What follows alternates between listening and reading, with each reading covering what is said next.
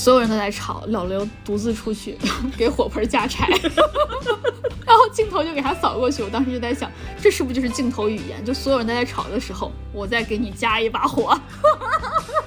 你是这么理解的吗？我是这么理解的。我就会说，请你发言。你说，记住，呃，不要吵架，然后，然后对底下喊话，不准混闹啊。然后要跟你说，不管你现在有没有爱情，记得到七十岁都要追求爱情。嗨，大家好，欢迎大家来收听你们的摸鱼搭子略好笑俩人，我是哥哥，我，你是，我是辣妹。欢迎大家在每周二准点蹲守我们，也欢迎大家关注我们俩的官微“略好笑俩人”，还有我们俩的个人微博，叫我哥哥，还有叫我辣妹儿。然后大家记得要关注我们，记得要订阅我们这个播客哟，因为关注了我们，你们会学不到什么东西，但是可以收获快乐，也可能会抽到一些没用的奖品。哎，希望上次抽到奖品的两位老师过得开心。然后哎，今天想跟大家聊一下我们最近看的一个综艺，叫做《再见爱人》，我说对了吧？名字对。因为一开始我们在讨论，我们哥哥以为这这个名字叫《爱人再见》，我说不是，《爱人再见》是一首歌，是告五人。然后查了一下，发现那首歌叫《爱人错过》。你还挺有礼貌的嘞，一错过就要给人说再见。嗯，说回来，然后《再见爱人》这个综艺，说实话，我是没想到它都它是第三季对吧？对，第三季了。我是一集都没有看，就之前两季一集都没有看，我甚至都不知道他已经到第三季了。然后我这一季突然想看他，主要就是因为 Melody 和 Papi 这两个 嘉宾。难道不是因为你结婚了吗？啊，不是做一些预言？没有啦，这叫学习，学习，学习，观察一下人家，然后。呃，我那我们先来说一下嘉宾，毕竟我最感兴趣的就是我们的刘英炮女士、刘公贤女士、Melody 刘、Melody 老。然后呢，呃，刘女士，她的 她的艺名叫什么？音乐。我真的很爱她，真的知道对。本来想考考你，对她，她好像是因为离婚了才被邀请上了这个节目的，记不记得？嗯，因为之前那个他们有点像是。呃，像像招商一样的那种场合，对吧？很像路演那种感觉的，对对对，就是类似于一个见面会一样的。对，然后采访那个他们的制片还是导演，好像是导演。然后人家就说啊，我们一直对 Melody 很有兴趣，然后看到他结婚的消呃离婚的消息，我们马上就邀请了。然后 Melody 虽然什么都没有说，但是还是做出一副 well 的样子。相信看过康熙的朋友们都还记得这个，所以我我对他非常有印象。一个是他当时在康熙的谈吐，他的聊天我都觉得很有意思，就整个人哦，我就很喜欢这种抓马的人。再加上刘英炮女士，她也自己说过嘛，就是她很会 talk 嘛，那这个时候就是要发挥她的特长 talk 嘛，对吧？所以这是一个。再一个就是。嗯，我看这个节目还有点惊讶，他居然还起到了一个控场，就他当主持人了，有点就是好。那我们看完这个节目片段，我们说一下什么什么什么什么，等大家都讨论完之后，他还要再接一句好。那我们继续看下一个片段。他好像那种综艺主持人，但是首先他本来就是主持人，对那个沈依林，沈依林。我刚刚想说威廉沈，对我刚刚想说威廉沈，所以我想不起来他的名字。他跟威廉沈本来就有一档节目嘛，那个吵死了。那个节目我觉得不太好看。然后呃，其次的话就是像这种。都比较像是导导播导演给他的任务，他只其实只要说下一段就可以了。嗯嗯，对对对，是他可能因为他话题性比较强，然后喜欢他的人又比较多吧。嗯嗯，加上他是个新鲜的面孔。对对对，而且那里面只有他一个人台湾腔操纵的，还有一个人呢，黄子宗。黄子宗比他好一些啦。也不是啦，黄子宗只有台湾腔，Melody 还有那种疑似美 A B C 腔。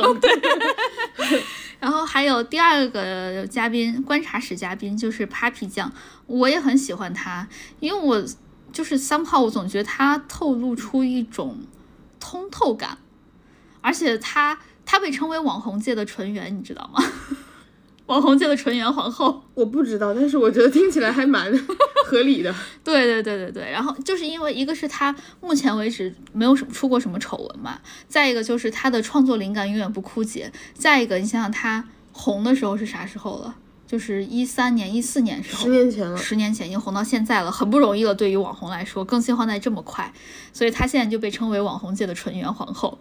然后每次一说到 Papi，我看底下评论都会说，那可是网红界的纯元呀。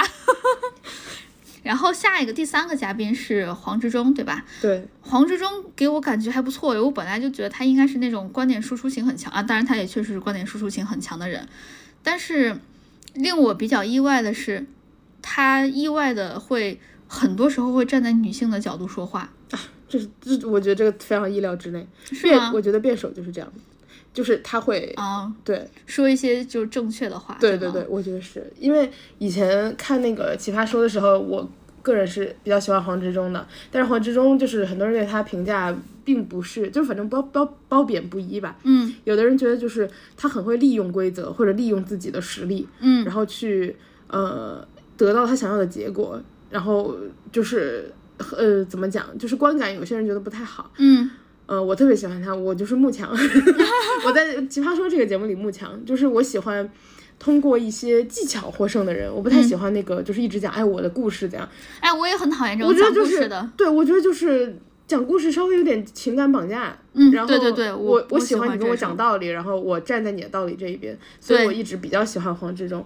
然后在这个节目里，我觉得他就是很典型的你刚刚提到的，他一直站在女性的角度，是因为他要把这件事情说出来。嗯就是辩手的呃，可能习惯就是说，我会把一件事情的所有面都列出来，嗯就有一点在我的意料之内。然后同时的话，就是他那个说话的风格，我觉得也很辩手，他有一点强势，他讲话的时候。对，是的，是的，是的态度，对对对对，是的，是的。可他之前有做过其他节目的什么观察室嘉宾吗？做过吧？这个节目的上一季也是他。哦，因为我从来没有看过这种类似于就是国产综艺，我看的很少。其实我不是一个非常喜欢看综艺的人。你别说国产综艺，你就是综艺看的少。对我们小时候看韩综什么你也不看，对我也不看。对你就是不爱看综艺。然后他唱他他他他讲这些的时候，我我在我感觉是有点意料之外了。就是在我看来，就是他为女性站在女性立场说的这些话，他说其他可以选择不说，但是他选择说了，我觉得他很棒，就是这样子。哎，有的人讨厌他，我觉得也有这一点，就是他以前当辩手的时候，就是有些人觉得你假装站在你知道这个事情，但你不知道，嗯就是的的的这这些利用这些方法来获获得胜利，就有的人不喜欢他也有这个原因。哦，哎，这个我们后面再说吧，因为我觉得这个就是一个很褒贬不一的人。对对对。但是听你说完，我觉得他还 OK，因为奇葩说也看了一些，我觉得他很不错。其实，我喜欢他，就是我，嗯因为我不在乎这个人怎么样，对吧？就是我在节目里只要需要他发挥他应该的作用。辩手就是他站在哪个立场，他又要讲那个立场的话嘛。我觉得这个不是什么太大的事儿。对，我也觉得。嗯，然后还有一个嘉宾是孙怡，孙怡也很适合这个节目。你是说因为他离婚了吗？对，他之前有上上这个节目吗？上了，他从第一季到第三季都是嘉宾。他啥时候离的婚？他是三年前离的吗？还是两年前离的？我怎么觉得没那么久？是吧？那可那可能就是他，那他就是一直适合，毕竟人也不是就突然就我今天还考，明天我就想离了，他应该是有矛盾一直都存在。哎，但你看人家那个现在还不到三十岁，小孩都上小学了，那就是他的人生进度比很多人快好多。是是，我感觉他有在按那种倍速键。就我们我们看那个《再见爱人》的时候，Melody 还跟他说，就是离婚的这些道理，或者结婚中间的这些道理。Melody 说我是四十岁才明白这些的，我就想要过一个新的人生。孙怡说我是三三十岁开始明白，我想过一个新的人生。然后 Melody 就一直就拍着他说，你看早明白早好啊，你你这才三十岁，明白这些一点都不晚，还比我早十年呢。我对这个印象很深，对吧？对对对。但是我觉得你也太早了，就是怎么讲，我有一种啊，你怎么这个年纪就明白了？就是有一种惊讶。嗯，我我当时有一种特别大的惊讶，我就觉得你好聪明，这这这就是早会吗？但他说他明白，你也不知道他明白多少，他明白十也是明白，明白一百也是明白。而且还有就是，有时候嘴上说的明白，你不一定明白，是因为你明白。嗯，有时候是因为你们这个关系到了这个程度，只能、只能这样了。你你是处在那个设身处地了。对，就是你不得不明白了这个对对对也有这个可能。对，然后但是我看那个节目的时候，我觉得他不是完全的明白我我我自己的感哎，觉，我也有这种感觉，我觉得他不是特别明白。因为他在输出一些观点的时候，别的人就要不然说的很中立或者很温和，要不然就说的很明白，或者他经常讲的很激烈，对他经常讲得很激烈，所以我觉得可能不是，至少没有到一百那么明白吧。不过要是所有人都到一百那么明白，我我觉得就该成神了。但还有一个原因，嗯，就是可能节目需要一个这样的人，嗯，调节气氛型的，也不能每个人都上来跟你说道理。虽然孙怡她没有输出观点输出的那么明白，或者说那么的犀利，但我个人还是比较喜欢她在这个节目的。我一会儿讲因为为啥？他适合。不是不是，因为她中间做了一个在我看来比较暖心的一个举动。嗯，嗯，我一会儿讲这个。最后一个是嘉宾是我记不清人家名字，我在等你。你忘记提胡彦斌了，哦，对，胡彦斌。哎呀，我还蛮喜欢胡彦斌的。是吗？看不出来呀、我之前不知道，你不是忘记人家了吗？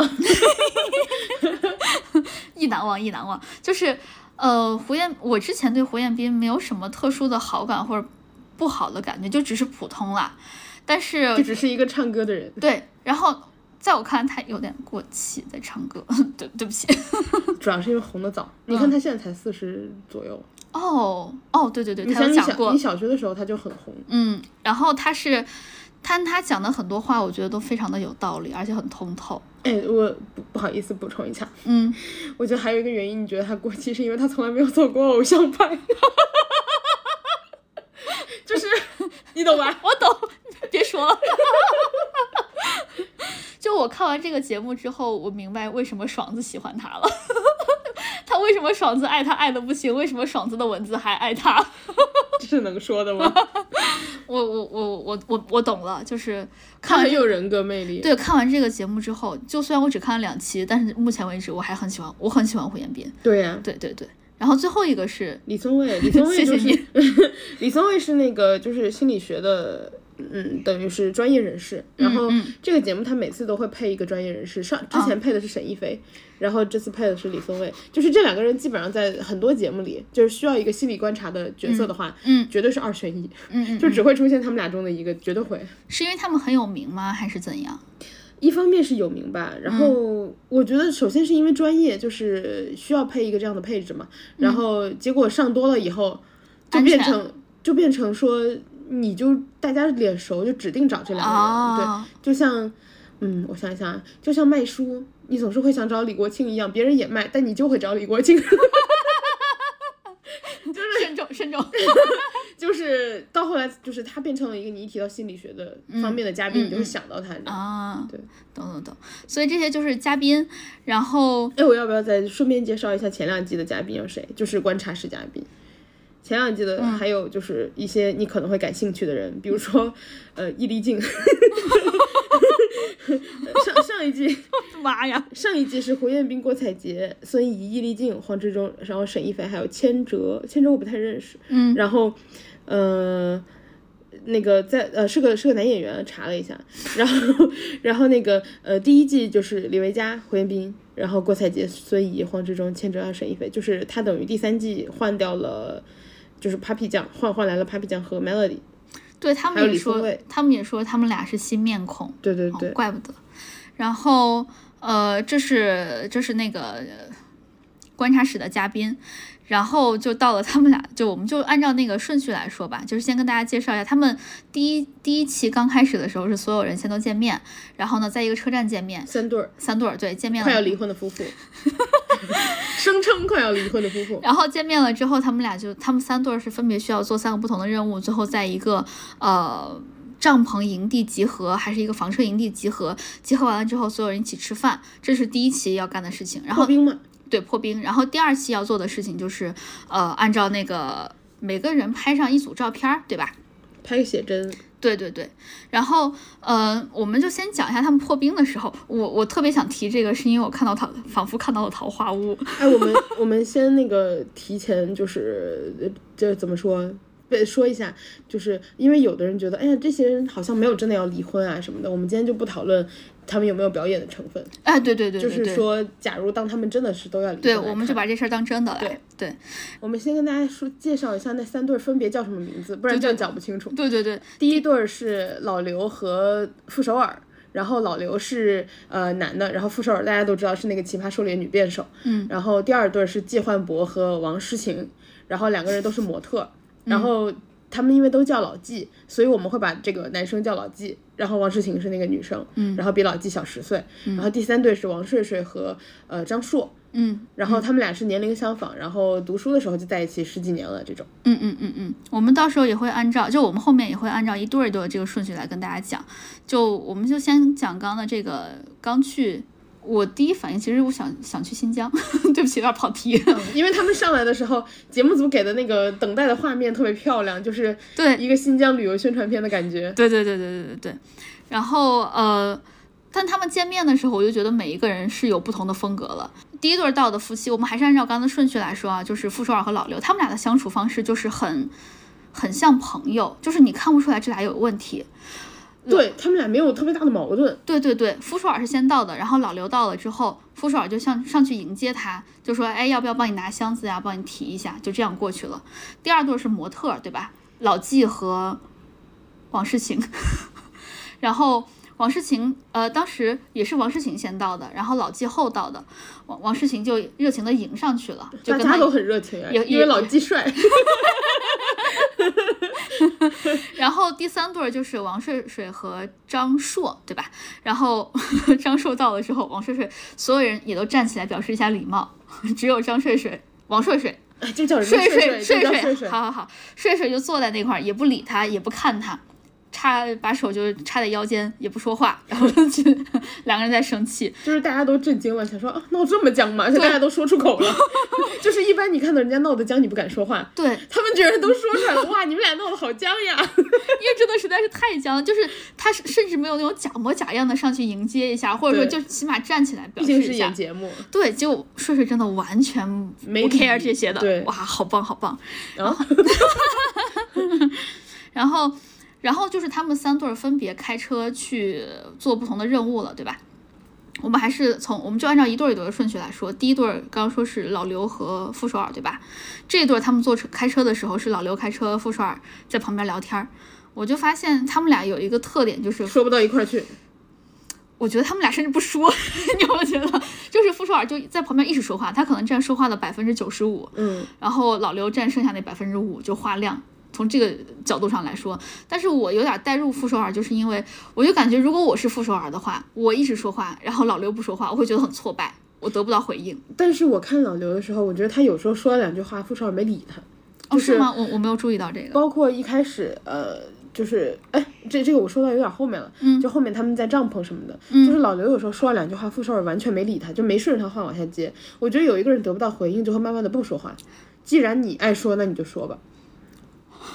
你是这种感觉？对，就我我觉得老刘那个，因为他首先说的话少，其次他声儿小，哦，对然后对对，声儿也小。对，然后你不仔细的，就是去怎么讲留意他，嗯你可能就错过了，或者说因为傅首尔平时说习惯了，然后或者说他当时因为在跟大家社交啊什么之类的，嗯他可能就没有注意到，嗯，然后老刘可能我得不到回应我就过去了，而且老刘感觉是一个非常有自我意识和自我的世界的一个人。他们去做完任务，两个人开完车做完任务之后，他们就回到大本营之后，老刘就说，就他他也什么都没干，傅首尔就和大家去去那个搜索啊什么的，老刘不和大家在一起，老刘自己去生火了，记得吧？就是有一种不想，我我觉得他那个状态啊，看上去有点抑郁了，就是不想跟人家沟通了。嗯嗯嗯，然后我也有这种感觉，对，但是他也不是说啥也不干，就是我就嗯我就只干活我我只干我自己的事儿。对对对对对，但是那个火盆在我后后面，在我看来，我以为他们要在上面烤什么东西，后来发现就是纯生火的一个火盆儿，取暖，取暖用的。可能为了画面美观吧。所以老刘在整个就他们都到了营地之后，大家开始吃饭了之后，老刘唯一做的一个事情就是不停的照顾他的火盆儿，不停的往里面添火添柴。也有可能他想找个事儿做，不那么尴尬，因为他他不想坐在一起，坐在一起就必须聊天，或者说他不说话就很凸显。嗯嗯嗯，有可能。然后这是他们，就是这这就是他们全部第一期的内容了。在我看来，傅首尔和老刘就是没有什么问题，因为他们每个人刚开始在吃饭的时候都会聊有什么问题嘛，然后聊聊聊，傅首尔他们这个是第三对儿聊的，他们就说，就其他人都说，看上去你们俩就很很好啊，没有什么问题啊。傅首尔就说，我觉得我们的问题就是没有问题，我们现在之间已经，我感觉他的意思就是想说，他们之间的交集已经太少了，他们已经没有什么共同的那种经历或者话题了。结婚十几年的人就是这样，我有个默契了，就是那种能过不能过都能过。嗯嗯嗯，嗯，就是我们合不合得来，感觉都能过，因为已经有默契，就是能找到那个不冲突的点，嗯嗯嗯，嗯，但不一定能过，就是维持表面没问题。我看他们俩这一对儿，我还有一个有一个细节，我记得很清楚，就是老刘是光头嘛，嗯，然后所以头头顶会怕冷嘛。我以为我以为你要说什么呢？你要听我后面说的这个细节，就是他们到晚上聊天的时候，在新疆山里面风很大，旁边还有个大湖，我记得是风很大，他们每个人都披上了羽绒服啥的，结果风吹的老刘的头上的那个帽子好像是吹掉了还是啥，就是羽绒衣连帽的那个吹掉了。傅首尔就一边在和别人说话，一边就顺手把老刘的帽子给他扣上，让他头不要着凉。你看，这就是结婚结了很多年的人的习惯。对他，我我不知道傅首尔自己有没有注意到，但是他可能就是像你刚刚说的就是无意识的顺手的事儿。对，就是我知道你冷，对，我前面没有任何就是说 头秃的意思啊，对不起。哎，但你说到这个呀，我平时也不觉得冷。我在东北过冬天，就是去年冬天我在东北，哎呦头可冷了，真冷，不戴帽子不行。每次小圆脸也是这么说的，他每次尤其是冬天，他只要一剪头发说头冷，真的冷，真的冷。所以所以我觉得嗯就是傅首尔很了解她老公，也很关心她老公。然后这是第一期，就感觉没有什么事情发生。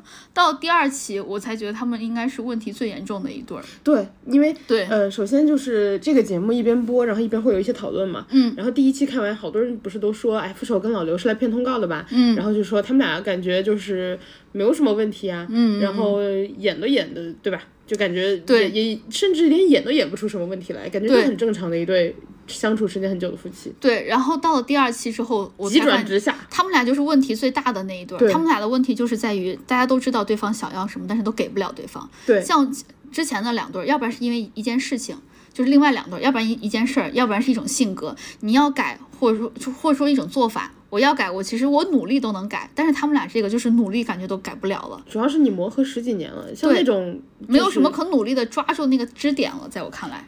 还有还有一点就是黄黄志忠有说一句话嘛，他说，呃，他他的觉就是有的人说，哎呀，都这么多年了，改、改不了了。嗯黄志忠说没有什么不能改的，要改都能改。嗯然后呃，怎么讲？就是我当时对这个话印象特别深，因为它有点颠覆了我们平时的认知吧。对，但是我想了一下，我觉得就是要改太难了，太难了。就是、他当然什么事儿要改都能改，是可以，但是要看他的成本儿，对吧？还有就是我如果想改，我早就改了。啊、也是。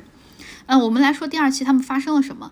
第二期刚刚说的主题就是每一每一对儿都要去一个山上拍一组照片儿，合影，对，拍一组合影。呃，傅首尔和老刘做的这个他们的那个场景，就摄影师给他们安排的是，我不想单独再说一下摄影师，我觉得他好尴尬。他带着三对拍照的时候，给将要离婚的夫妇拍照，他真的都很尴尬。最尴尬的是睡睡那一对，对。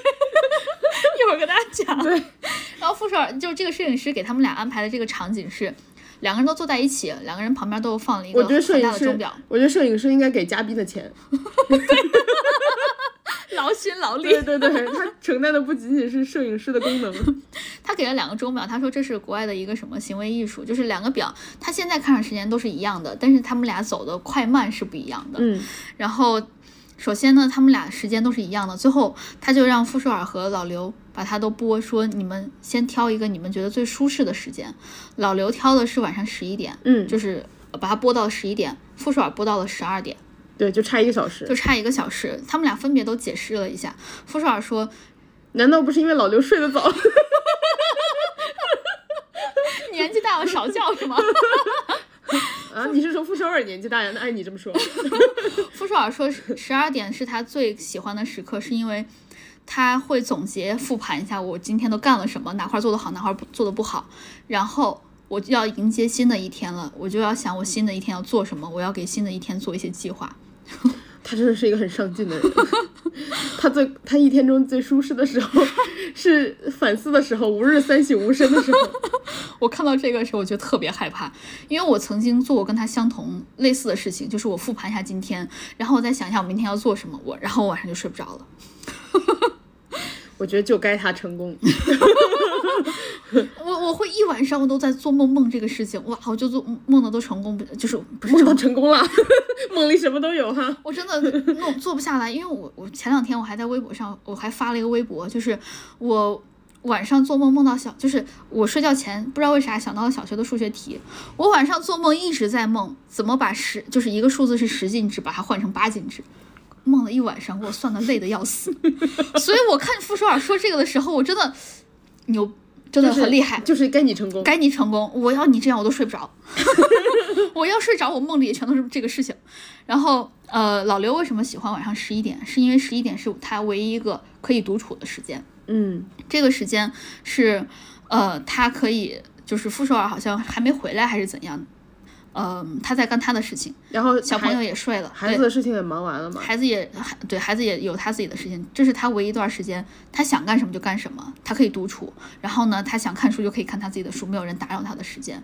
他们这一段，我觉得有一个很很奇怪的点，就是呃，老刘的怎么说？其实傅首尔在外面工作，他赚得多嘛，嗯然后老刘基本上是在家照顾孩子的，嗯然后也没有全职的工作，嗯但是很奇怪，他们家住在上海，就是从合肥，然后家庭条件好了之后搬到上海，嗯。然后住的那个别墅是就是郊区别墅吧，嗯，每天送小孩上学要一个多小时，哦，那么久，嗯，然后最大的问题我觉得就是这个，这个很奇怪，就是你每天六点多就要出门了，哦，对对对对，我想起来了，对，然后送小孩一个多小时，重点就是老刘中午还要回来，嗯。然后他等于往返两个多小时没了，嗯。然后晚上再去接小孩，然后等于小孩每天两个小两个多小时在路上，老刘自己四个多小时在路上，对，每天四个多小时是非常夸张的。你清醒的时间就十六个小时，四分之一时间没了。对，就是，呃，而且你等于中间的时间，就比如说你只有中午的那段时间，然后你中午还得吃个饭，嗯嗯嗯就是你的时间特别的，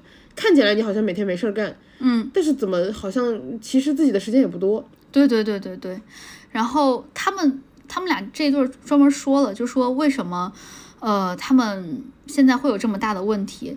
很大的一个原因就是他们从合肥搬到了上海。哇，我听我看老刘说这段的时候，我其实我心里面是很难过的。嗯，就是只能一起共苦，没有办法同甘了。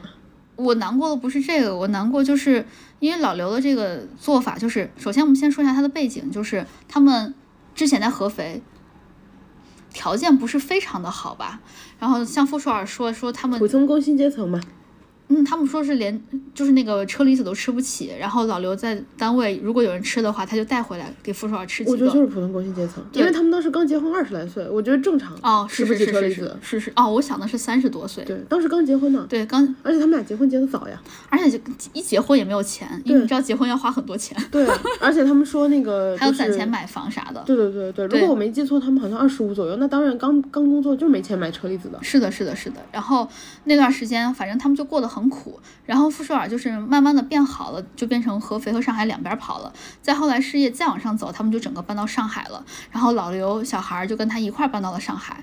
然后搬到了上海之后，傅首尔当然有他自己的工作，他每天在做自己的各种事情，见不同的人。但是这个时候呢，老刘他在上海是不认识任何人的，嗯，他他每天呢要做的工作就是陪孩子。陪孩子、接送小孩上下学，然后陪小孩写作业。我觉得很多的全职妈妈都是这个样子，让我难难过的是这一点，就是她是很多全职妈妈的缩影。嗯，很，因为好像大家现在都看得很习惯，就是呃，男生和女生结婚了之后，男的在哪儿，然后女生抛弃对抛弃自己的全家，抛弃他自己的熟悉的那个生活环境，他的朋友，他所有的关系就是关系网络，然后他熟悉的那个环境，然后还有他的家人，全部都抛弃了，跟着男生跑到一个他完全不认识的一个地方。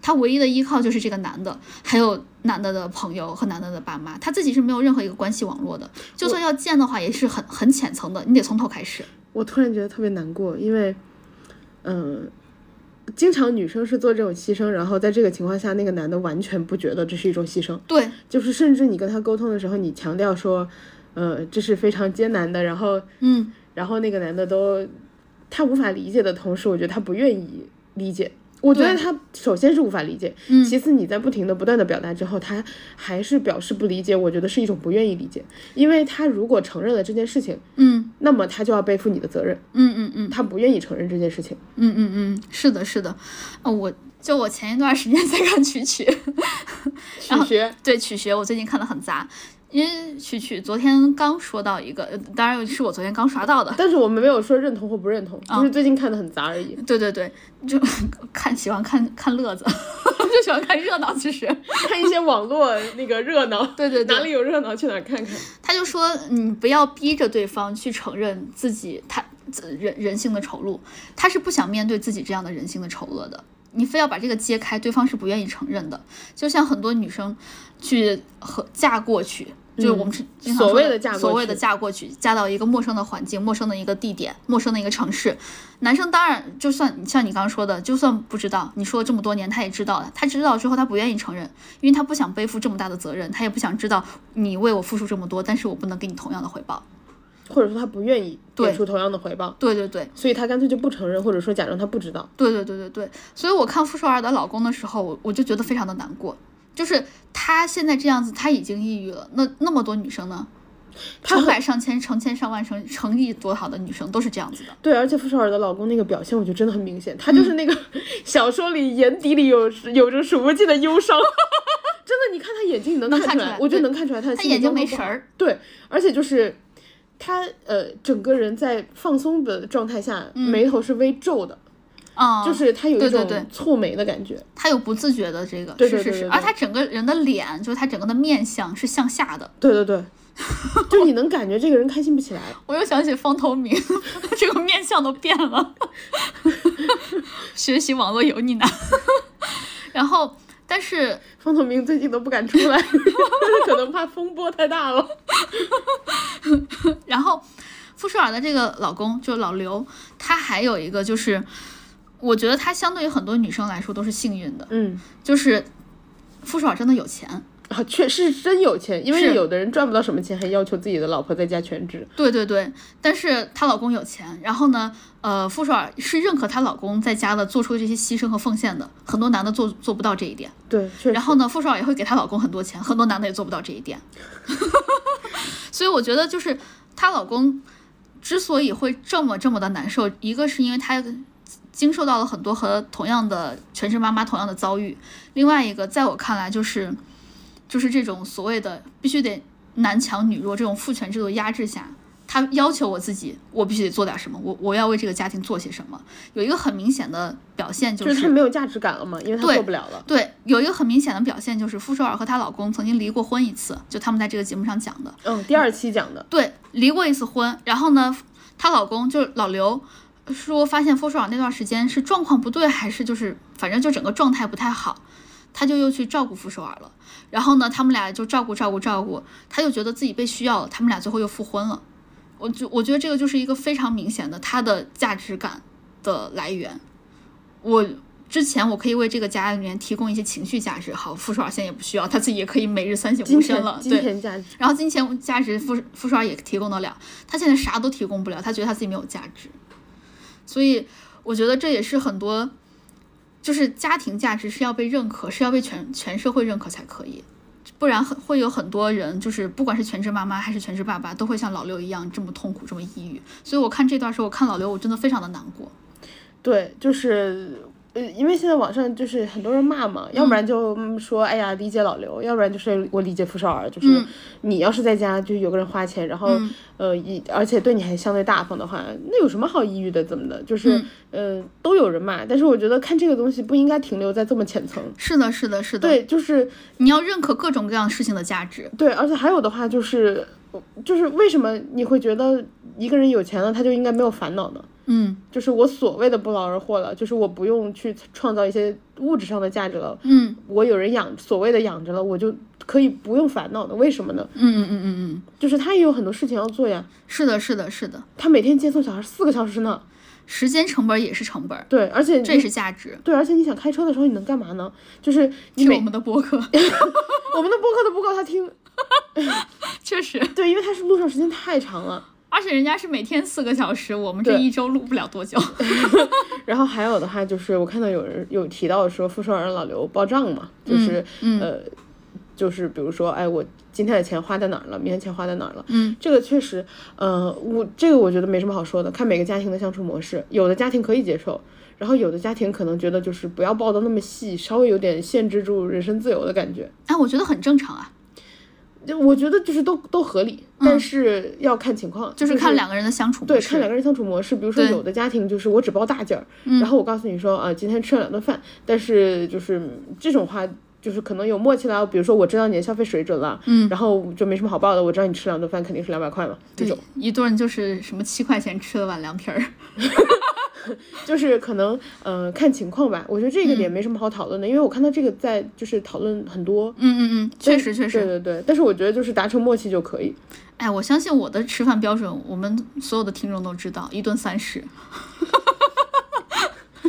到时候全网监督我，一顿吃三十。我要是敢一顿报账报三百，大家就知道我做假账了。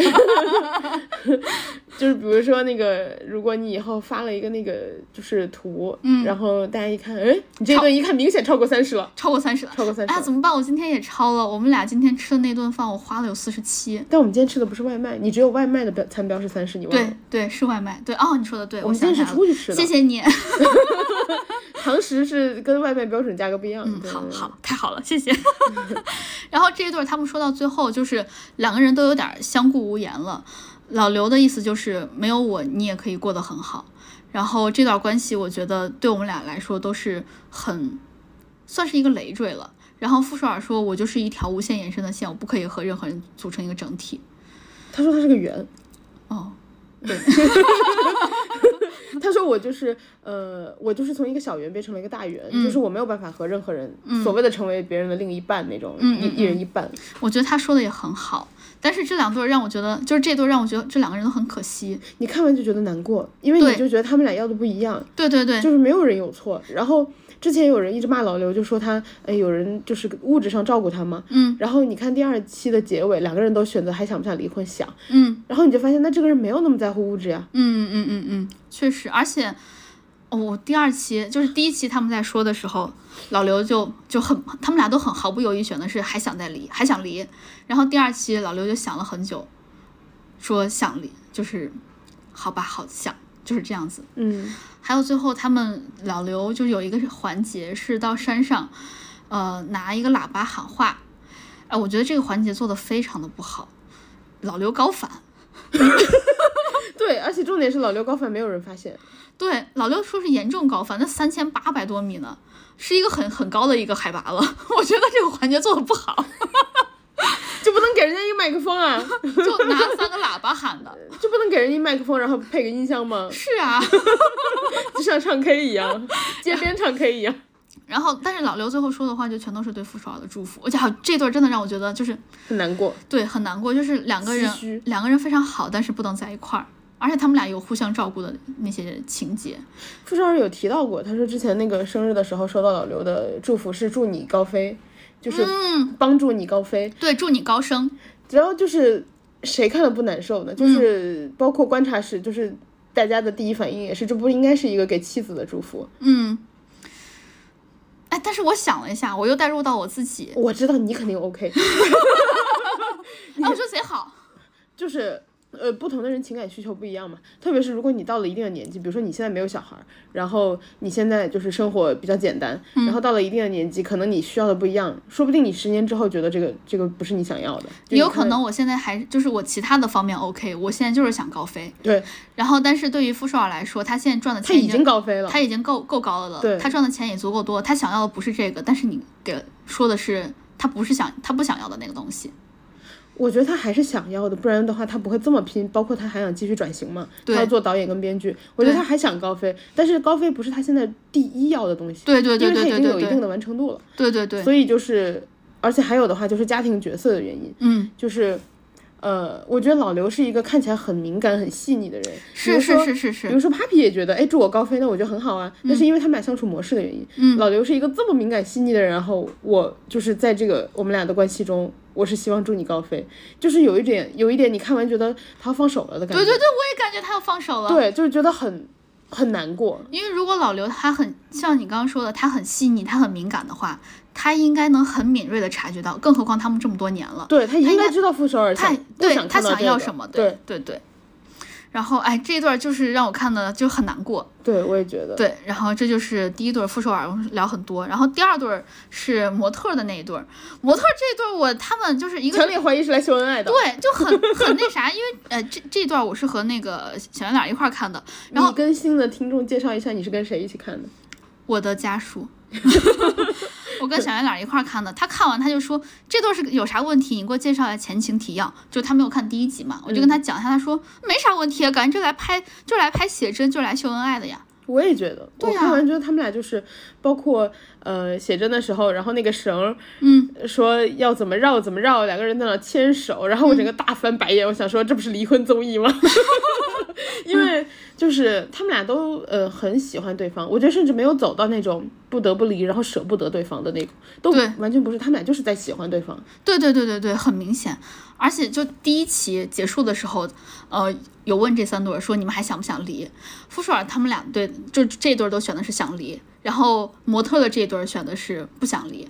然后到了第二期发生了这么多事情之后，他们第二第二对儿是唯一选择不想离的，就是很明显还是喜欢的啊。而且，嗯，就是怎么讲？我觉得包括表情很多也能看出来，嗯就是那个女生有时候抱怨呃老纪什么的，老纪虽然就是不不开心嘛，嗯就是他可能对跟那个女生呃跟那个诗情对吧？嗯他们俩说的感觉同一件事儿，两个人的记忆是不一样的。嗯就比如说女生觉得他做了很多，然后老纪觉得其实做的多的是我，但我选择不说了，就是不然的话我们俩不吵起来了嘛。对，就是，然后包括他还有一些表情，就是，哎，算了算了，不跟你说了。然后有时候就是笑一笑什么的。嗯，我觉得很明显就是他俩没有要争个你死我活。对然后就是而且很多事情是像你刚刚说的，就谁做的多谁做的少。这个是没有正确的定论的，除非你安个摄像头。我就想说，你要是真的想争的话，那你安个摄像头，它是一个有有定论的东西。对，你要真想解决它，你解决得了，你安个摄像头，对吧而？且你安个摄像头都不一定能解决得了。我做饭，你洗碗，OK。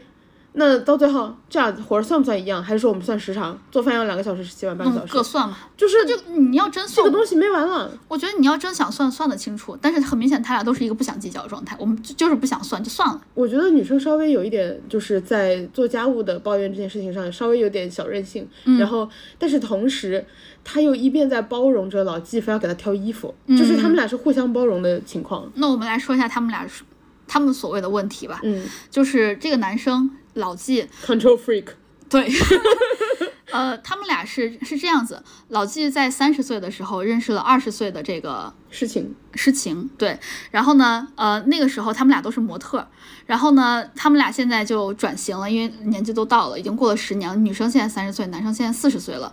女生现在她就觉得她做不动模特了，还想她想转型，她想变成一个博主，她想变成一个 KOL。然后呢，男的他是一个模特，他是一个成功模特，对，然后他说他现在是一个演员。我说到这儿我还想吐槽一下，就是就什么人都能做演员吗？可是有很多模特转型演员成功啊。是，但是我在我看来，演员就是需要声台形表这些基础功课的。如果他有上过这些课的话，那 OK；如果他没有上过，他就直接去当演员。我觉得还好，因为现在有的演员还甚至还是丑的，模特至少不丑。对，说到这儿，老纪的身材管理很不错。老纪长得也不错啊，身材管理也不错啊，我觉得没啥问题啊。而且就是进一个行业，总要有人先给你机会，你除非一上来就是大制作男主，那你不行。对，你要是一开始慢慢从小演员熬起，我觉得没啥问题。而且还有老纪，其实我不知道你知不知道，嗯，老纪我以前是见过的，他是他是一个成功的模特，哦，他是一个成功男模，他跟普通模特起点是不一样的。哦，我不知道，对，我完全不他是一个知道。他是一个非常成功的男模，对，所以是不一样的。哦，但是老纪的身材好，真的保持的很好。他现在，四十岁那个身材可以进质子团了。对，我就想说质子团，他还不够大，就是感觉。但他可以做就是其他的就是质子团的那个不是主演的那些质子团。不是质子团不用打，只有彪子大。只有彪子和那个对，只有彪子和那个嗯海海亮，对 他们俩打，其他人没有那么大。老纪还是可以的，啊，老纪还可以哈。对，好，那那我就希望他上过课吧，上过表演课吧，不吐槽他了。然后是这样子，他们刚认识的时候，因为老纪像你刚刚说是一个已经是一个成功的模特了，嗯，然后呢，这个女生二十岁，她很小，所以呢，这个女生所有的就是是事情，她所有的这些衣服啊，她的这些搭配呀，全都是由老纪帮她挑的。然后一直挑挑挑挑挑挑了十年了之后，这个女生可能就是慢慢的觉醒了自我，就说我觉得我是有我自己的审美的，我想要这样子来搭配。所以这两对刚开始第一面见面的，就是第一期刚见第一面的时候，这个女生就诗情就立马跑到老纪的前面说：“我今天这样穿 OK 吗？”因为今天这一身也是老纪给她搭的，她所有的自我意识就是换了他的袜子和鞋。他问这个话的时候，我觉得没有那么的战战兢兢。就是他们有人提到，就是说，呃，一开始他跑过去问你这么说，是的，他没有战战兢兢，他没有战战兢兢，他不是害怕的，他他有一点想要得到认认同，对对对，就是 就是我觉得事情说他很讨厌，但他没有他自己表达的那么讨厌。对他，他对老纪的态度有点像一个学生面对老师。对，但是确实，因为老纪就是一个成功的男模，嗯，甚至包括后面他们拍照嘛，然后一人选了一套衣服，嗯，然后不是让大家选，就是他俩谁选的衣服更好看，所有人都选老纪的更好看。对，因为他就是专业上更成功。对，然后，呃，然后只是说老纪管的超过了，他觉得事情在正常的生活中也应该穿的好看，然后因为这是他的专业素养，我认可老纪这块儿。我觉得分情况，就比如说，如果我今天去的场合，我就算是跟朋友 social，但如果我今天去的场合是有工作中的朋友，比如说同事的朋友，那我应该。如果我是跟老家的朋友，那我穿拖鞋也没有问题。老纪的意思就是，实行所有的情况都要穿的很好看，嗯，因为你不知道你什么时候会遇到工作上的人。但是问题就是你压力太大了，这样。我觉得可能老纪是这么要求他自己的，所以他成功。对，但是还有一点，嗯，既然他能成功，他一定有天赋上的原因。对，你看诗情都做了十年的模特，他挑不出更好看的那套衣服。哎，对对对对对对对，而且老纪给他手把手指导了十年。而且还有就是，我看的时候我也觉得老纪那套更好看啊。对，就是可不嘛？诗情那套真的很普通，就是一个普通白裙子而已。对对对，就是模特其实并不是需要你常规的东西嘛。对对对对对，而且老纪的搭配就是。我发现他有一个很很特别的一点，就是他们俩都刚开始第二套就是老纪按照第一套当然是模特，就是诗晴穿的是老纪搭配那套衣服。第二套诗晴说我想换成我自己的衣服，然后老纪就跟他换了一个相搭配的一个白色的衬衣。嗯，我当时看那个背，我就觉得就是我看那个照片，我就觉得不太对。然后老纪就说，哎，我觉得我不能纯白，我要稍微加点颜色。我就觉得哇，专业。他就是更专业。我就是我就觉得这个照片不太好看。我不知道哪不好看，嗯，对。然后他能说出来哪儿不好看，他还能知道怎么改，对呀。我觉得哦，可以，真的可以。然后事情还说他就是发那些呃朋友圈，然后发小红书的时候，老季都要给他就是控制说你要怎么发，然后你的顺序应该是怎么样。我相信老季的专业眼光，我觉得他应该听。如果你自己做的不成功的话，你应该听专业的人。但是问题就是你把这个关系混起来了。比如说你今天只是我的合作伙伴，嗯，然后你专业比我强，我绝对是无条件听你的，嗯。但是今天你是我的对象，那么我们很可能就是把关系混在一起的时候，嗯，掺杂了私人感情进去，我就觉得你是不是不认可我呀？嗯，还有哦，你刚刚说还有一件事情，就是他很不认可老季的一点就是，呃，他们出去。好像是要出去干嘛？参加一个活动，老纪就让他穿乐福鞋。他说我穿这个乐福鞋会磨脚，脚疼。老纪说不行，你你就是干这个的，你就是模特，你疼你也得穿。最后他没办法，他还是穿上了。就是怎么说呢？乐福鞋可能对对于那个他那个搭配来说应该是更好看的，但是女生就很明显是我想要舒服一点。老纪说你要专业一点。在这个方面，我依然是认可老纪的。我觉得没什么好说的，就是一个不卷的人和一个 和一个成功的人，对，没什么，其实没什么，就是对，就是你要成功，你得付出点啥。对对对对对。但他们俩的问题就是，这个女生现在觉醒了这个自我意识。你先不说她的穿的好不好看，或者你专业度怎么样，她现在有这个自我意识觉醒了，但是老纪还是想要给她更多的控制，就是帮她收拾。收拾行李这点我真的觉得很过，好可怕。他有点像那种想把小孩教出来的鸡娃父母。他像不像当初的那个新闻说夏亚轩给那个小男友报课，然后带他去见导演那种感觉？像像像像像，就是承担了一部分家长的责任。是的，是的，是的。然后所以说到这块的时候，那个观察团就有在说，嗯，夫妻两个人。或者说情侣两个人要不要合伙一起干工作，他们最后得出来的所有的结论都是不是。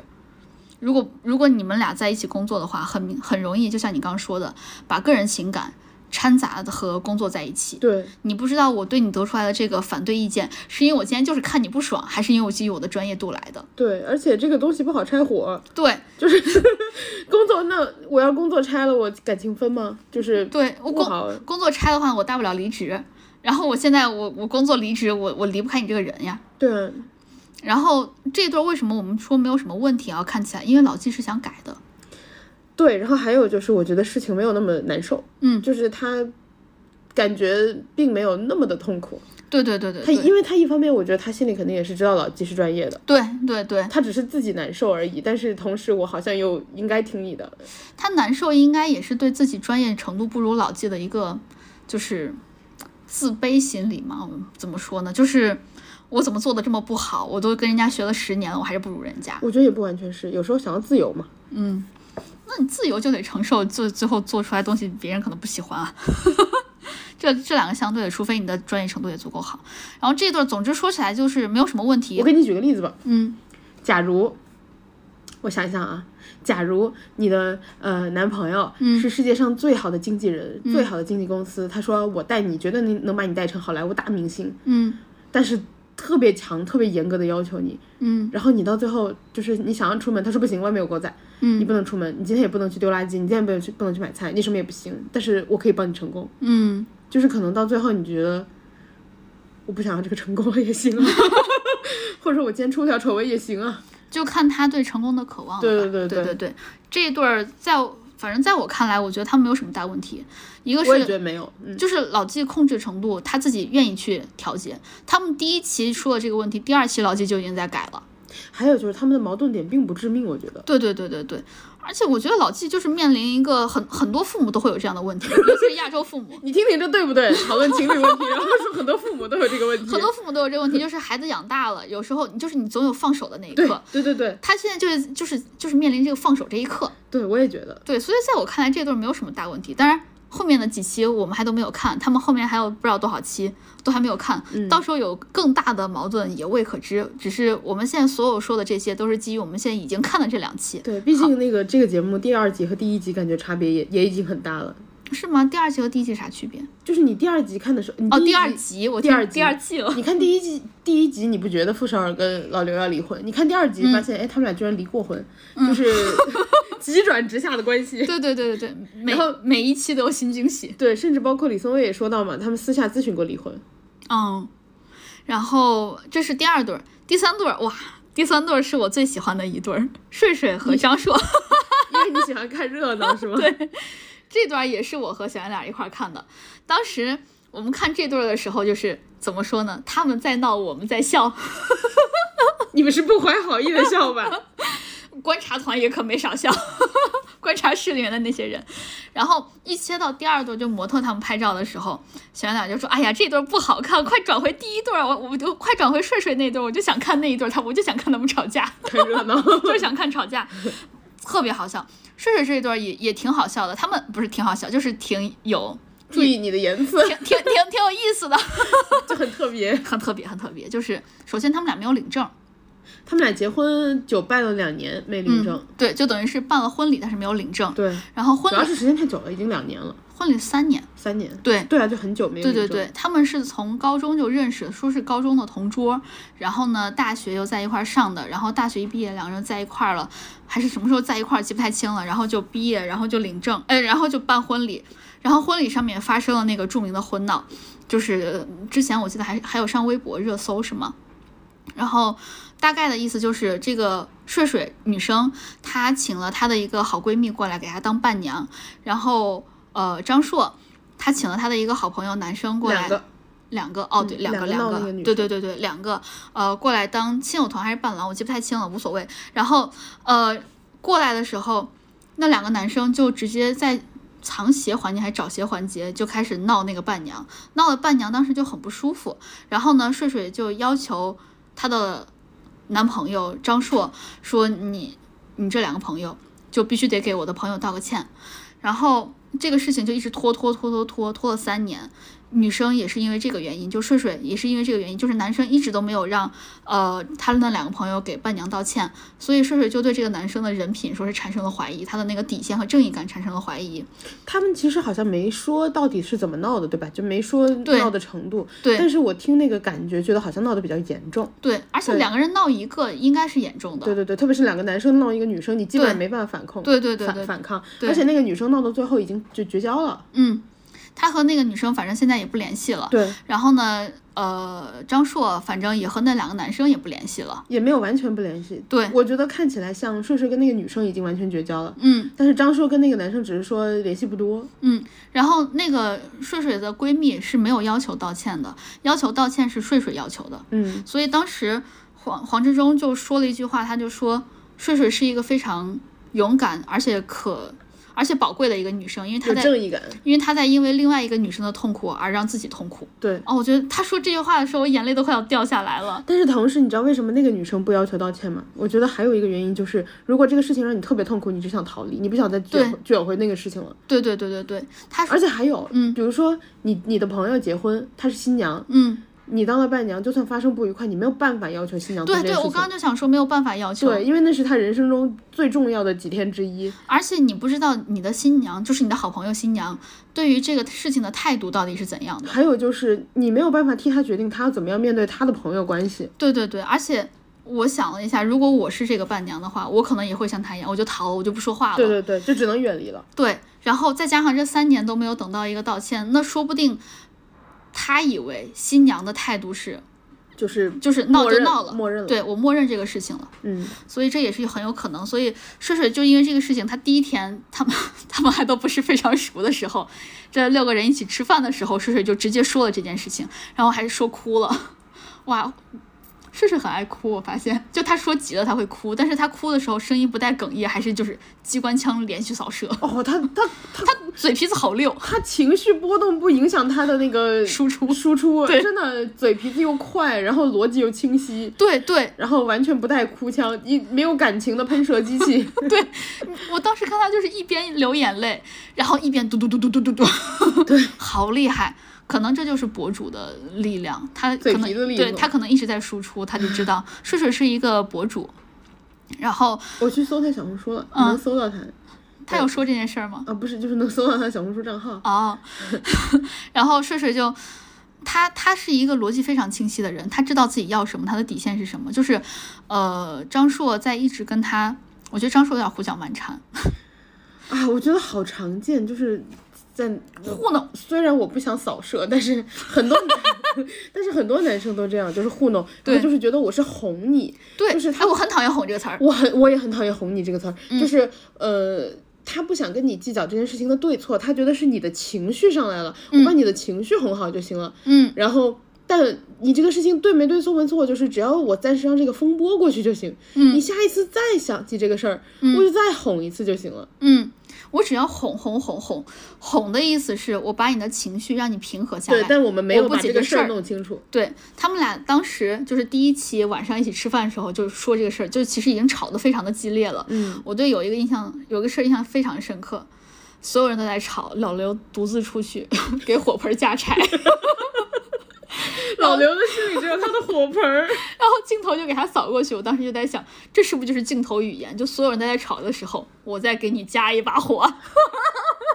你是这么理解的吗？我是这么理解的。我在想，这是不是就是镜头语言？然后他们俩就是睡睡就说，就是他们俩在第一期的一起吃饭的时候就说到这个事儿了，就说睡睡说他已经说说说说说说了三年了，张硕一直都没有改，一直都不愿意道歉。然后第不是不愿意道歉，不愿意让他的朋友道歉。哦对，不愿意让他朋友道歉，他选择的方式是张硕选择的方式是。我自己去跟那个女生道歉。他说我跟这个女生道歉道多少次都可以，我跟那个伴娘道多少次歉都可以，但是我朋友不太好让他们道。你觉得像不像哄伴娘？就是又是哄女生。对，又是哄，对，就是糊弄过去，我把你的情绪平息下来。对，因为我要的是你的道歉，我要的是人家那两个当事者闹的道歉。对，然后他说，为什么这两个人，呃，不能去道歉？他不好说，因为这两个人给他家帮过忙。我觉得这不是一回事儿。这但首先我理解，就是可能有人情关系很复杂，嗯，但其次它不是一个事儿。在我看来，他有点像是为了他自己的朋友关系，牺牲了女生的朋友关系。呃，还有就是，我觉对我首先我同意，我觉得他是为了自己的就是人际关系，嗯然后，呃，然后同时的话，他觉得就是我我我之前碰到过好多这种类似的事儿，嗯就是我想起自己也有类似的事儿，以前。就是一个事儿，你只想论个对错，然后对大家，然后最后因为你总想要这个对错，嗯然后把这个事情就是因为它不好解决嘛，嗯，然后就变成所有人都来劝你说你别把事儿闹大了，就变成你好像有错，嗯就是我以前碰到过类似的事情，然后我我因为我就是有类似的经历，所以我看到的时候特别痛苦，就是那种、我只想要个对错。嗯嗯嗯，确实，但是这个男的就不承认，他就忽视掉这个需求，就是张硕就忽视掉这个需求，我只选择把你这个情绪压下来，或者说你不管我是怎么压强行压下来的，还是我慢慢的缓和你的事儿，我不给你解决，情绪我给你照顾到位。但是我觉得还有一个问题，嗯就是张硕说的时候好像是那种，呃，他为了保持自己的这个朋友关系，对吧？然后他牺牲了女生，然后包括牺牲女生的伴娘，嗯结果看到最后，你发现他自己跟那两个人也半年没有联系了呀，嗯，就是你也没有维持住呀，那你到底在干嘛？对这个点还是睡睡点出来，他说你这你跟这两个人到底还是不是好朋友？你要是好朋友的话，你这么长时间不联系，对，然后这两个人你为什么就不能说点真话？他们是救过你的命吗？就睡睡真的很棒。我我觉得他特别像网络喷子，就是正常你说话，你就你跟你比如说你对象吵架，你不会说到他是救过你命吗？对就你不会说这句话。他他说的时候，我想说，哎，你一定很会在网上吵架。他说这他说这些话的时候，我看观察团全都在笑说睡睡好棒。真的很好笑。我强烈推荐大家去看这一段，你不看其他，你只看睡睡这单方面的输出也很好笑。然后。呃，说到这块儿，就是他们第一期的时候，我刚为什么想说孙怡这块儿很不错，因为他们第一期的观察团好像是每个人都可以有行使一个自己的权利，就是你可以去问导演一个什么问题，嗯，导演给你个回答。导演给你一个回答，限时两分钟。然后孙一就拿出他的卡，就问导演，就说：“我想知道这个男生就是张硕后面有没有去让他那两个朋友道歉？嗯，呃因为他们也是跟我们一样一期一期看剪好的内容，他们甚至看的内容是有花字的，你知道吗？然后孙怡就问导演，导演说有道歉。我觉得孙怡做的这一点就是。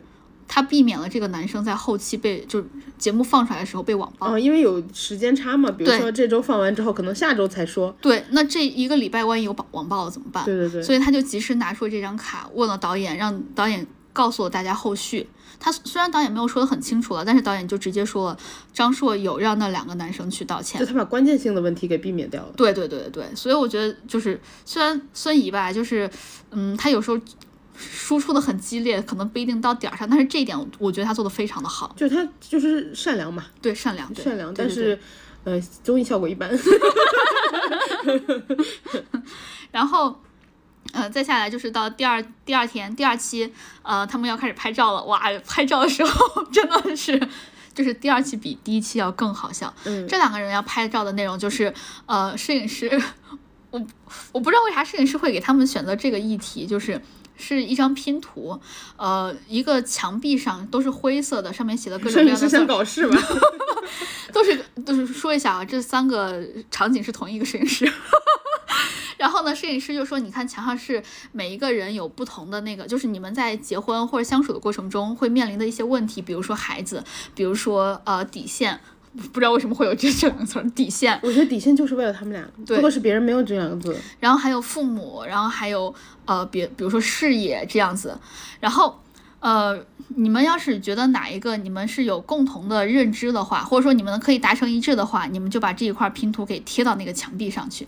就等于是要把那个那个拼图最终的目的是把它给拼拼满嘛，然后哇，这两个人在拼的时候就一直在，也不是两个人了，就是睡睡单方面的输出了，然后他们俩张，硕已经说不出话了，对就被骂的。我我觉得张硕有点被骂懵了，我也觉得，就是他无论说什么事都给他说一句回九十九句，然后对对对，然后说那那你服服他，你帮帮他，不服自己去，就是我还记得黄执中跟那个张硕说，呃，是张硕，对，他还跟张硕说少喝点酒吧，你话都赶不上人家了。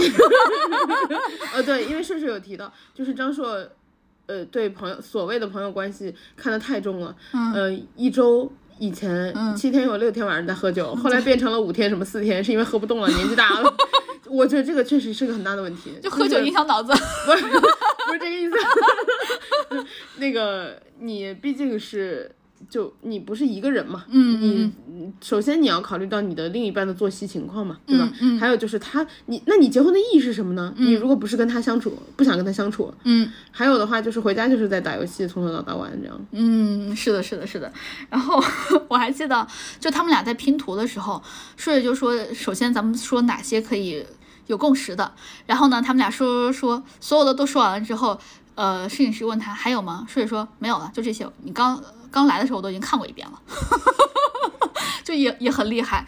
然后呢，这个女生有一种聪明很多的感觉。对，然后呃，最后他们有一些共共识的那个啊、呃拼图要贴上去的时候，张硕就去贴，然后摄影师就说你去帮他一下呗，是不帮。然后呢，最后他好不容易好像是消一些气儿了，要贴完了都快。对，马上要贴完的时候，张他还是愿意和张硕一块儿去把那个拼图贴上去。然后张硕就说这个梯子就是有点不稳，你扶我一下。顺水用一根手指头扶着，他的综艺效果真的很好，我觉得他好搞笑。我觉得他没有刻意搞综艺，对，搞搞综艺效果。他这个人他就是一个很他本搞笑身对对对对他整个人就是很很认真的在搞笑，但是他自己是很痛苦的。就是人比较喜感。对，他们在闹，我们在笑。对，哇，当时我看观察团所有的人都是，啊哈哈，好想再看。就对，很搞笑。这两个人，我觉得啊，说说回到他们的问题，一个当然是他们闹伴娘的这个事儿。最后男生确实有道歉，他看出来，就是他还把他道歉的那个内容发给这个呃睡睡看了。睡睡本来就觉得很生气了，结果再一看发的内容更生气。他说：“哥们儿，我觉得你这个事情做的不对，你应该对当时闹的伴娘有歉意。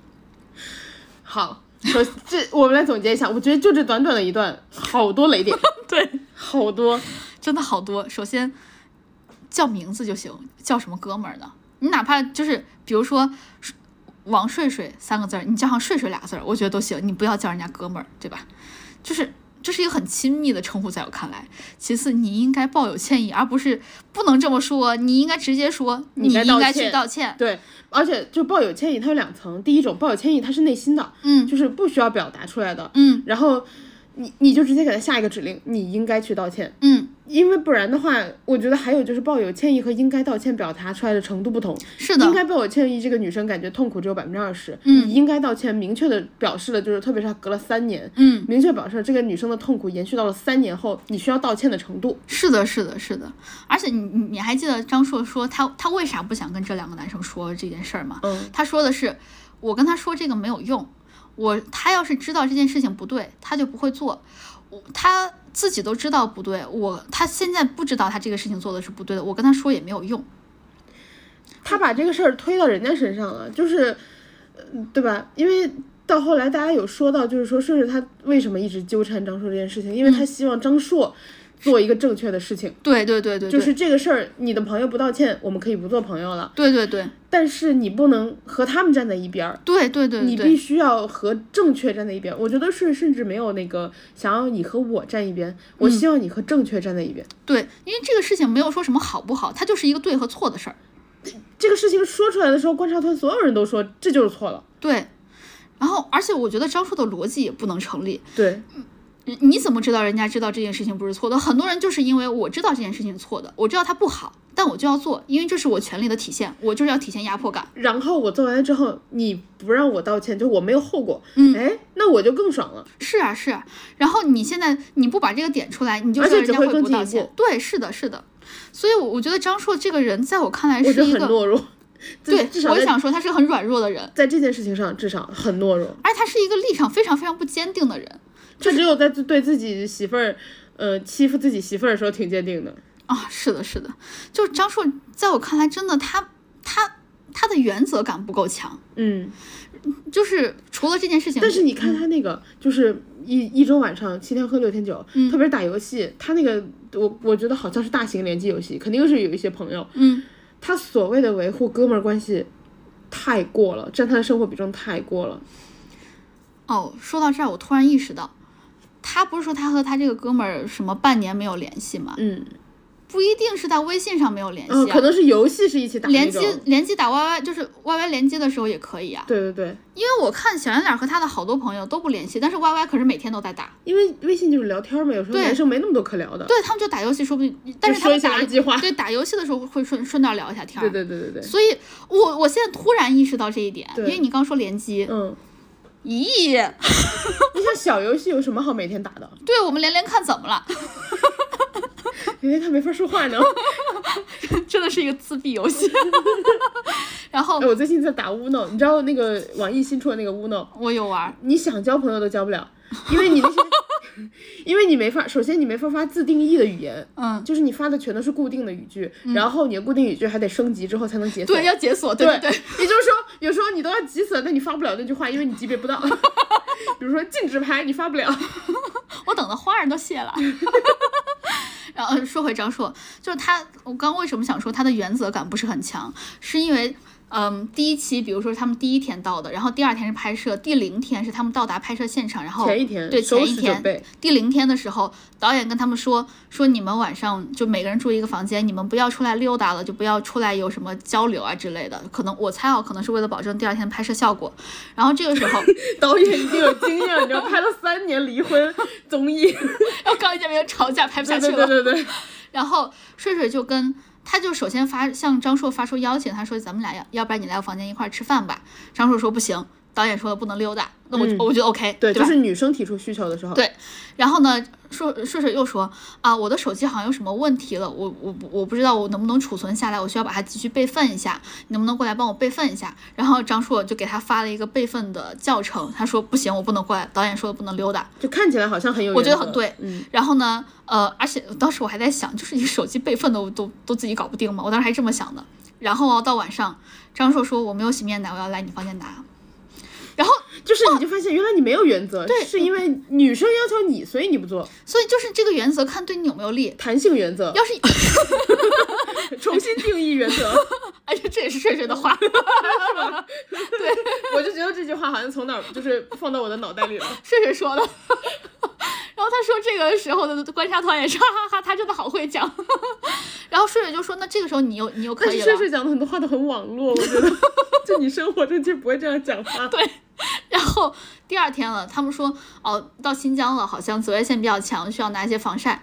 然后张硕没有带，他又到硕硕房间了，说你能我要用你的防晒借一点。然后硕硕又说，哎，这个时候你又可以出来溜达了。就是凡是跟这个男生相关的，就是跟张硕相关，对他有利的事情，他就没有原则。然后呢，对这个对这个男生，不管是有没有利吧，就是不算是亏他，他都不去做。就是哦，我要把这个原则不做。嗯，所以我在我看来，这个赶紧离。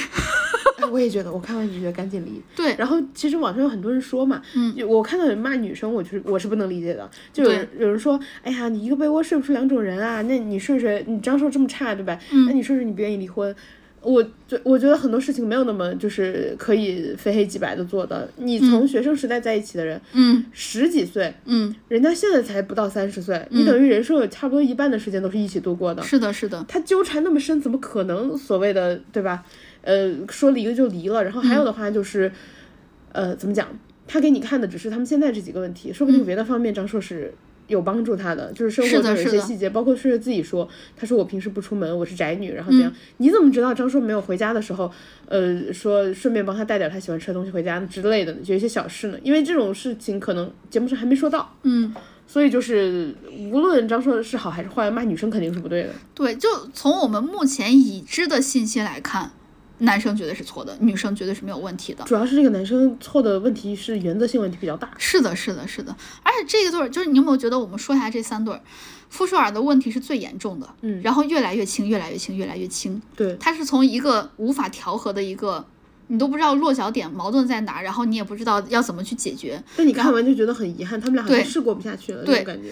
然后到第二对儿就是我努力努力能解决，到第三对儿就是我睡睡的这一对儿，就是根本你就别解决了，你离吧，你换一个人吧。他俩我觉得太不适合了。我也觉得，就是学生时代在一起的容易这样，对。因为你三观没有形成，到之后形成了，发现哎，我们俩根本就不是一样的人。对但是同时你的羁绊已经太深了。对对对对对，这个女生在我看来是一个非常有主见、非常有逻辑的一个人。你看她平时说话，她嘟嘟嘟嘟嘟嘟嘟的一直在输出，他没有什么问题，嗯，他的原则性一直都非常的强，就无论这个男生怎么跟他胡搅蛮缠，他都会坚持他自己的原原则，他没有被男生的逻辑带着跑，我觉得这一点很强。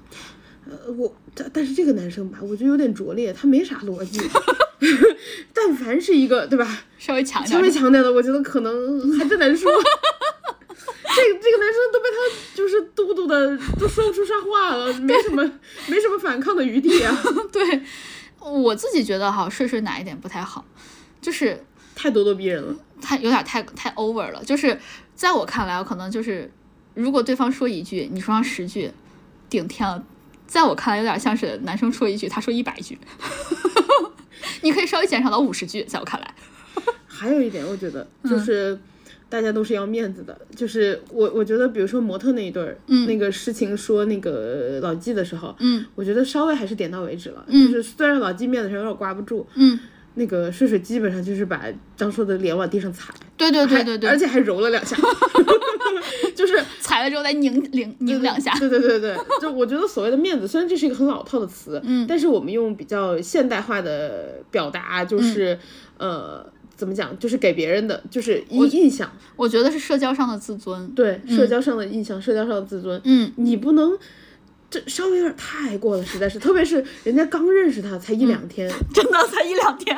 你你你直接 每天摩擦他，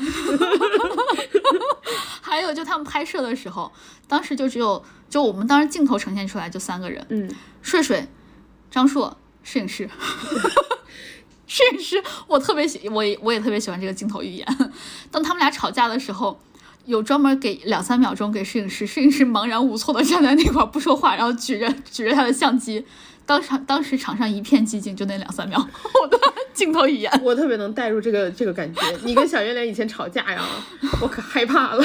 我 俩没有真吵架了，对，没有没有吵成这样，就是比如说你们俩有时候小争吵，比如说就是拌嘴那种。对坐车什么的，对。然后就说，哎呀，那前面让你左转你不左转，这种、嗯这种小型争吵，嗯，我坐在后座完全不敢说话，我特别害怕情侣，特别是跟情侣如果关在一个极小的空间里，现在关在一个车里，哇，你都不知道自己该干嘛，你觉得呼吸都不敢有声音那种，我只想缩在一个角落。对你生怕那个扫射能扫射到你，哎，怎么会呢？对，虽然你知道不会，但你很害怕呀，就是流弹是吗你帮？谁都不对，这个时候你就想隐身。就就是你担心流弹对吧？对，虽然你知道不会有流弹，但你就是觉得嗯害怕希望你们没有注意到我在后座，希望你们以为车里只有两个人。然后哎，总之就是睡睡这个我我就特别喜欢他们。这三对儿里面，我最喜欢就是睡睡，谢谢他给我带来的快乐。睡睡说我不是很快乐，但是你你能看出来这是痛苦的，但是你情不自禁的想笑。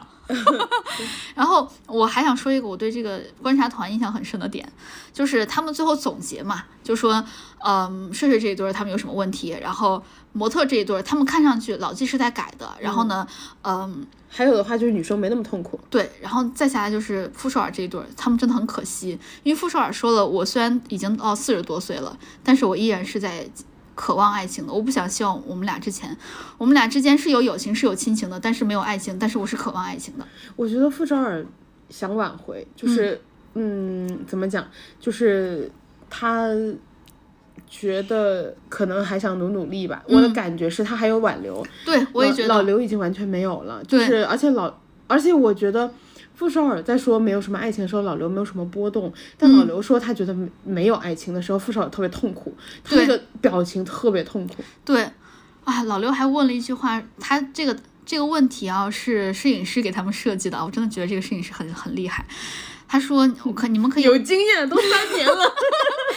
你们可以互相问对方一个问题，但是对方不一定要回答。老刘问傅首尔的是：你有没有后悔嫁给我？我觉得这个问题特别令人痛苦，就对是他，他他等于是一直在否定了自己的全部。他否定了十五年。对。然后我我听到就是老刘问这个问题的时候，傅首尔就没有说说没有说什么嘛，但是他哭了。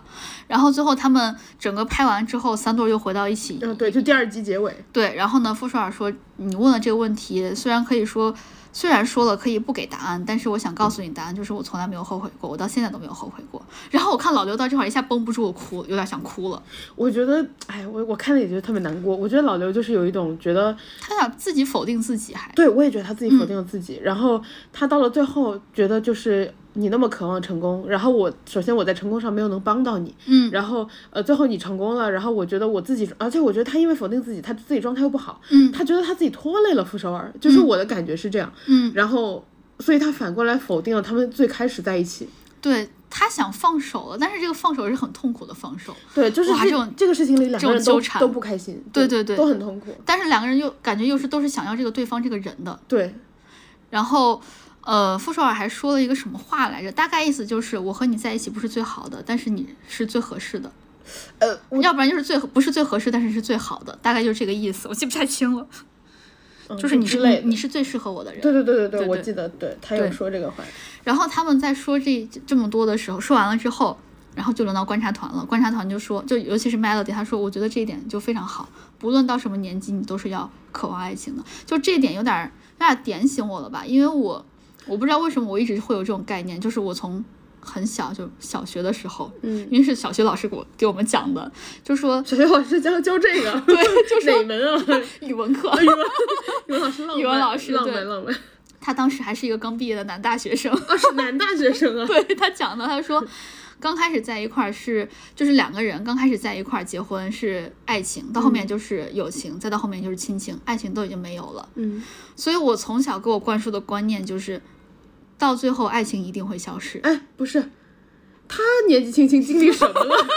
他他经历什么了？他就他年纪轻轻的经历了这些，然后还要灌输给年更年纪轻轻的我们这些。你那哪叫年纪轻轻啊？五岁六岁没有没有，小学一二年级，六七岁，对，我就我就有这个概念，啥呀？我印象很深，所以我一他到底经历了什么呀？所以我一直一直都认为，就是两个人在一块儿，爱情一定会消失。我看这个节目，虽然那别乱教，好好教一下《出师表》什么的。就是好好教写字儿，一天教什么爱情会消失这些。然后我我所以我一直都认为爱情会消失，直到看了这个，我我我现在有点观念在转变，就是是要一直维持爱情的。就是到什么时候都要渴望爱情，就是 Melody 讲的这句话，然后他就说：“你看我现在四十多岁，我依然渴望爱情。”然后特别是他刚离婚，大家更觉得这句话有说服力。然后呢，他就转头转向了胡彦斌，就抓住他说：“你你现在你看你也不大。”胡彦斌说：“我都四十多了。”然后安麦就说：“哎，你都四十多啦。” 然后他说：“就 Melody Melody 就问他就说，就问胡彦斌就说：那你还是渴望爱情吗？我感觉胡彦斌明显就抓住他的手嘛，胡彦斌明显就我觉得胡彦斌吓了一跳。他吓一大跳，往后就是往后一震一顿，就说：“我当然渴望啊。”然后我不知道 Melody 知不知道他和爽子的事儿，我对我也但，是但是我感觉啊，Melody 看到胡彦斌这个反应，他就立马补充就说，就是什么就是什么时候都要追求啊，你现在四十多也要追求，七十多也要追求啊。他就我感觉他在补，在弥补这一块儿，我感觉 PTSD 了，就贼好笑。我对我就回应跟那个明显一震真的很好笑，他整个吓了一跳，然后就是退了一步那种感觉。对对对对对，不是你哪有人就是正常说话的时候，比如说我跟你聊着天呢，突然抓住你，你相信爱情吧？你到现在依然还相信爱情吧？对，就很吓人啊。尤其是你这这个人曾经和爽子在一块儿，就在场所有人应该都知道，但是 Melody 可能不知道。嗯，有可能。好好，又说又说太多了，说扯不完了。那这些呢，就是我们看了两期的《再见爱人》，爱人再见，再见爱人，再见爱人的 没有，我们听的是爱人错过。告五人演唱会最近好像在办。